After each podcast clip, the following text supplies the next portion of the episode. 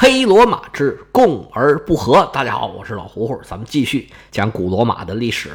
上回书说到啊，共和以后，罗马对政治制度进行了一系列的改革，其中主要的就是把国王的权力啊给分了。执政官继承了很大一部分，公民大会拿走一部分，元老院拿走一部分。表面上看元老院是没拿，但是实际上他们获益是最多的。此时的罗马呀，已然是一个元老院说了算、由贵族掌握的政权了。这个在亚里士多德的那个制度里面，应该叫做寡头制了。其实说罗马共和国是共和制啊，这个有点儿。往好里边说吧，因为在那个时候呢，寡头制和民主制啊，实际上都是贬义词。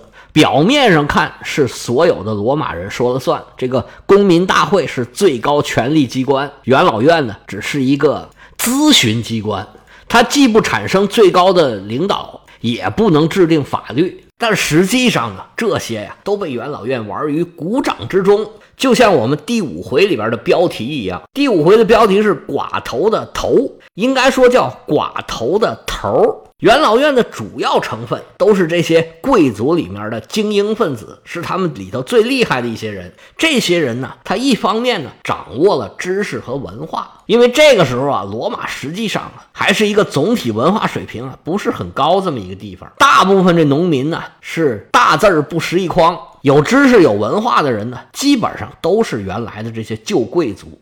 那当官的、制定法律的、神职人员，全都是贵族。因为这门槛啊，首先你就跨不过去。不管做什么事儿啊，公务员总是要有一点文化水平的。那神职人员的要求就更高了，在元老院立法呀、制定政策呀。这也都得是专家才行。原来国王可以不管元老院，但是现在呀，这个执政官就是产生于贵族。当然后面也有不是贵族的了，但是绝大部分执政官都是产生在元老院里边。而且他一旦卸任呢，就算原来他不是元老的，他也自动就会进入元老院。这样的话呀，执政官他不管做什么政策的调整，制定什么样新的法律。他都是不敢绕开元老院的，跟原来的国王可不一样。所以元老院对法律和政策呀，可以说有相当相当大的影响力。执政官这边被他们拿捏的死死的，公民大会也好不到哪儿去。我们以前曾经讲过古罗马的门客制度，这些新公民呢，原来大部分都是所谓的客民，他们跟原来这些罗马的旧公民呢，有很多呀，都有这种保护人和被保护人的关系，有着千丝万缕的联系。有些有权有势的这个贵族家庭啊，或者叫贵族家族啊。他在罗马有很大的影响力，这影响力是影响什么呀？就是影响不如他有钱有势的这些，尤其是以克民为主的这些家族。罗马贵族一个很重要的工作，就是每天早上啊，站在门口等着这些他的。门客前来给他请安，门客家里面有什么事儿啊？他第一个想到的就要去求他自己的这个恩主。一般来说，所谓这个恩主呢，他就是这些旧公民，现在的这些贵族。我们以前讲过，原来呢，外国人在罗马呀，很多权利都是没有的，你必须依附在一个罗马公民的身边，那么你才能生活下去，你才有权在这住下去。最初的这种关系是法定的。但是经过长年累月的这些演变呢，有些关系变得稀薄了，但是呢，也有些关系变得越来越紧密。就算他不能直接控制这些克民的家族，但是他们的影响力呢，是一直都在的。尤其呢，是罗马越发越大，这些旧贵族的影响力是随着自己的政治经济的实力增长，它是逐渐增长的。当然了，也有越来越差的，那就是所谓的没落贵族了。但是总体上。罗马的贵族啊，在公民大会里面也有非常强大的影响力。这个事儿咱可以看一下那个电影，叫做《教父》。刚刚开场的时候，就是有一群人来找科里昂来请安，就是他女儿婚礼的时候，这些人该拿东西，该送礼，参加聚会，吃吃喝喝。有几个人呢，就来找科里昂来求他办事儿来了。那平常如果你跟这个科里昂关系很好，时不时就过来见个面，问个安。拿点土特产，这时候啊，你要真有什么事儿，他绝对就帮你。但是有一个人呢，啊，平常也不见面，就觉着，哎，我跟你没什么关系。那么真出了事儿了，才来求他，那他才不愿意管。当然了，科里昂他帮你忙啊，他肯定不是白帮的。首先他要你效忠，他有什么事儿让你帮忙的时候，你必须要帮他。这种关系啊，就其实是罗马的这种门客和恩主关系的一种延续。罗马的贵族，他对平民的控制呢，基本上也跟这个科里昂呢是差不多的。在那么古代的时候啊，社会治理的水平和政府的能力啊，其实他是跟不上的，所以他也是很需要靠这种类似黑社会的方法呀，维持社会的安定。我们往后看啊，马上就会出现类似黑社会火并这样的街头运动，这种事儿啊，在罗马的历史上是一直一直一直持续到了后面。这个也是我管它叫黑罗马的一个重要的原因。革命之后啊，元老院他大权独揽。那个时候刚刚拿到权力的平民，其实要求啊，应该也不是很高，无非呢要一口饭吃，有个安生日子。所以两方面啊都很满意，都对于自己在于把国王驱赶之后啊，这个成果都很认可。而这时候呢，不知道是贵族主动向平民表示友好，还是平民自己争取的权利，确实实施了一些减轻负担呢。增加社会福利的这么一些措施，比如说啊，罗马把这个港口税给降下来了，还有对食盐呢实施了专卖，把专卖所得这些钱呢收购粮食还有盐发给平民老百姓。另外，在谷物和这些盐特别贵的时候，政府就会出手平抑物价，我把这个贵的收进来，然后便宜卖给老百姓，就相当于是给补贴吧。还有延长这个节庆的假期。这些东西都是实实在在的好处啊！老百姓不懂那么多大道理，他最在乎这些实惠了。像这种措施还有不少，有一个措施最有意思，它规定了一个官员一天只能对一个人呢实施一次处罚，你不能对一件事儿来回来去这么罚我。这法律上叫做一罪不二罚吧，这个还好理解。这个罚款金额的上限就很有意思了，它的上限呢是三十头牛或者两只羊。这个事儿说起来就很难理解了，什么意思？这俩上限也差得太远了，为什么会出现这种奇怪的规定呢？咱们首先来看看它这个计量单位吧。它这计量单位啊，一个是牛，一个是羊。如果你看那个荷马史诗啊，你就会看到里面有很多次提到说某某个东西值多少多少头牛。其中有一个故事讲的，希腊联军和特洛伊联军呢，两边各出一个人，俩人决斗。俩人这么一通报姓名啊，说：“哎呀，咱们祖上关系很好啊，咱俩别打了。”不但没打，俩人热烈拥抱，还交换了铠甲。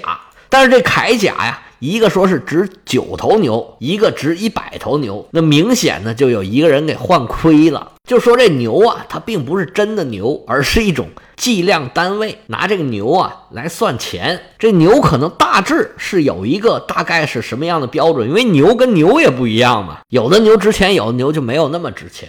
所以其实他这个罚金呢，或者叫处罚呀，不见得是真的罚牛。那个羊呢，它也不见得真的就是罚羊，应该只是罚相应的这么多价值的东西吧。而且那个时候啊，金属货币应该还没有广泛的使用，就算有呢，老百姓日常的交易啊，应该也是以记账为主。所以这里处罚的上限呢，应该就是一个数，并不是真的羊或者真的牛。但是这上限为什么差这么多呢？这个应该就是分别针对有钱人和穷人了。这个拿我自己老胡胡来举个例子吧。我以前说过啊，我是卖酒的。我有一段时间呢是开了一个小商铺，就在里面做小买卖。现在啊，我做这些东西啊，都远远没有达到这个征税的起征点。所以我也很长时间也没交过税了。不过十几年前我刚刚开的时候啊，那个时候啊叫做定额税，这一月呀，你不管做没做买卖，你都得交这么多的税。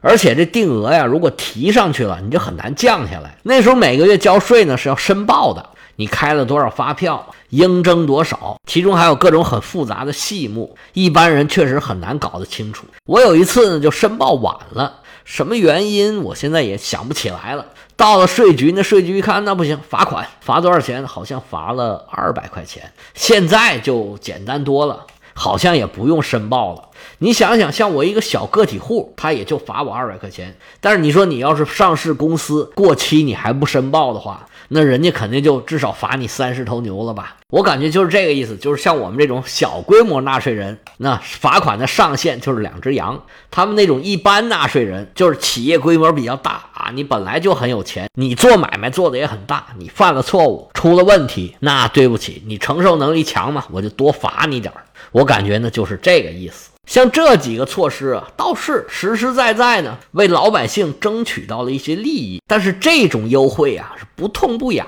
的。对贵族来说，这就是九牛一毛，可以说呀，就是蒙骗老百姓的表面功夫。像降低港口税这个事儿呢，老百姓当然喜欢，但是从中受益的是谁呀？是大商人。每年进进出出，这货物上上下下。原来需要交港口税最多的肯定是大商人，商人越大交的越多。那么减免港口税，获益最多的肯定也是这些商人，他越大，他获益就越多。而这些大商人呢，其实跟罗马的贵族啊都有着千丝万缕的联系。罗马的贵族一般是不直接做生意的，但是他手下呢有一些门客。或者呢，叫做释放奴，他原来的奴隶把他释放了以后，帮他做生意。那你一个普通的罗马市民，你一个平民，你怎么能竞争得过他们呢？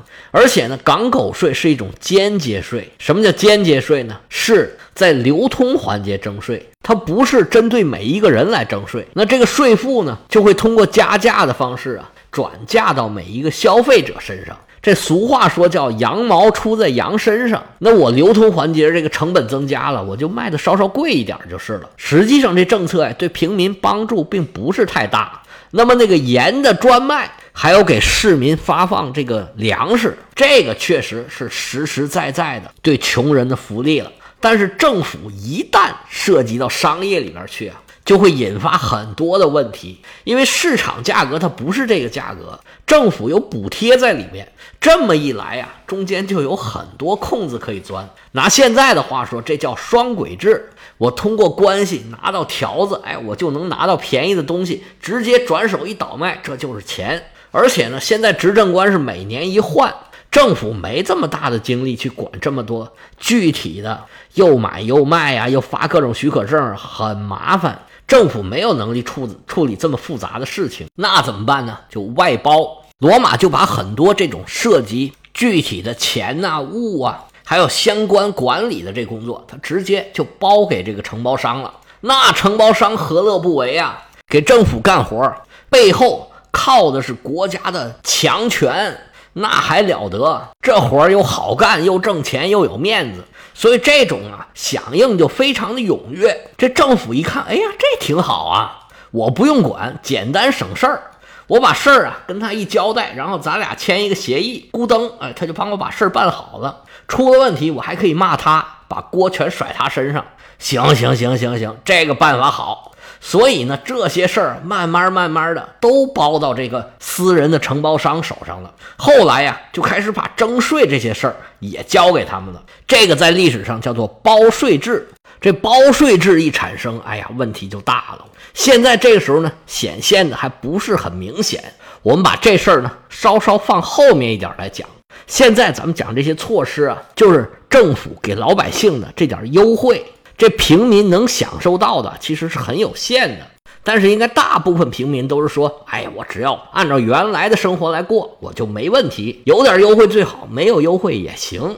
但是你要明白啊，这人呢，一旦掌握了权力，他必然会为自己或者说自己的阶层去谋利益。元老院这时候已然是大权在握了，表面的功夫做了一做，先让客户来点个好评吧。这形势一点点向前发展呢。问题就一点点露出来了。对于仍然以农民为主的罗马来说，这个问题最终还是出现在了土地上面。罗马城自古以来就是有公共牧场的，在王政时期啊，这个公共牧场是不允许平民来使用的。而且呢，哪些地是公共的，哪些地是私人的，这个事儿啊，全是由国王一手决定的。他愿意把这个给谁，他是有权给的。那共和以后呢，这些公共牧场啊，就成了只有贵族才可以使用的土地了。但是呢，小地主和这些打短工的人呢，他其实是更需要这个公共牧场的。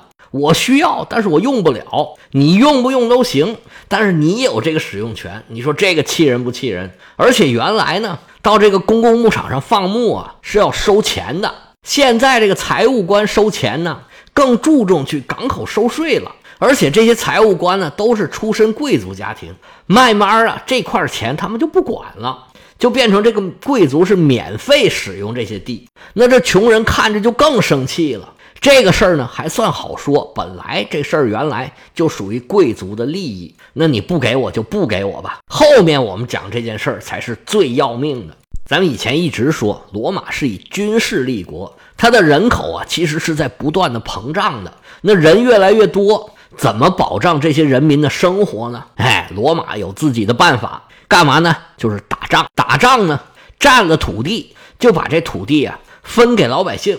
原来是谁分呢？原来是国王分，基本上是把地分给最穷的人，谁没有土地就分给谁。原来的一些客民，还有啊最贫穷的罗马市民，就是新分配土地的主要的照顾对象。因为国王还要拉拢这些最穷的人来对抗元老院的嘛。但是共和了之后啊，可就麻烦了。他们不敢明确的放弃这种制度，但是呢，也不敢在分地的时候呢，明显的偏袒富人，因为这样呢，一下就被人看出来了呀。那怎么办呢？他们就采取了一个官僚常用的办法，就是拖着这地啊，我也不说分，我也不说不分，就放在那儿。有时候呢，也稍稍分一点儿，但是分的次数又少，面积又小，明显是供不应求啊。那怎么办呢？凉拌，我就是不分，你也没办法。那分田制不能实行了，取而代之的就是另外一个制度了，叫做占田制。这个制度呢，在罗马也是合法的，就是这块地啊，被罗马人打下来之后，哎，无论谁先占了这块地，他就可以在上面啊耕作、经营、种什么都行，你自己说了算。这块地啊，表面上看起来就跟你的一样。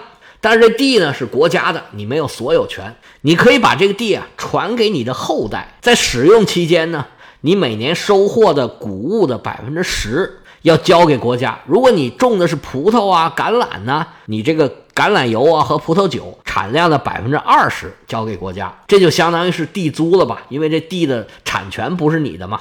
这玩法呢也是合法的。原来呢，国家是随时。只要他愿意，就可以把这土地啊收回来给国家。但是到了现在这个时候啊，这个地的占有啊已经成了既成事实了。因为能占地的人呢，这非富即贵，都是罗马这些大家族、大贵族，普通人你毛都沾不着啊。所以这时候呢，你不管出去打多少的仗，这地打回来之后都被这些大贵族给占了，而且呢，收税的又是他们的子弟，这个税啊又收不上来。那平民可就等于说是受了三重的剥削了。首先，第一个，原来这些公有的地，就像公共牧场，你现在是一点份儿都没有。那原来国有土地的这些税赋啊，他就收不上来。那收不上来这种难收的，他找谁收啊？就找你们这种能交上来的啊，他就拼命的盘剥。那中小地主这种压力啊，就加到很大。那另外呢，新打下来的土地都被这些贵族给分光了，你占一块，我占一块。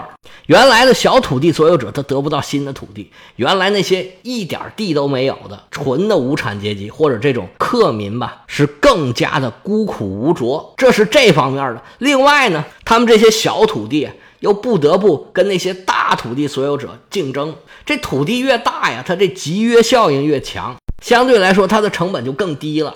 而且呢，他把这些原来的客民都赶走了。哎，你们走吧，别要给我干活了，我这有奴隶，这奴隶成本就更低了。那这些小土地所有者啊，竞争不过这些大农庄啊，他就纷纷破产，或者呢，就负担上很严重的债务。这么一来呀，失地的农民就越来越多。那这种纯无产者跟贵族之间呢，这个矛盾就越来越尖锐了。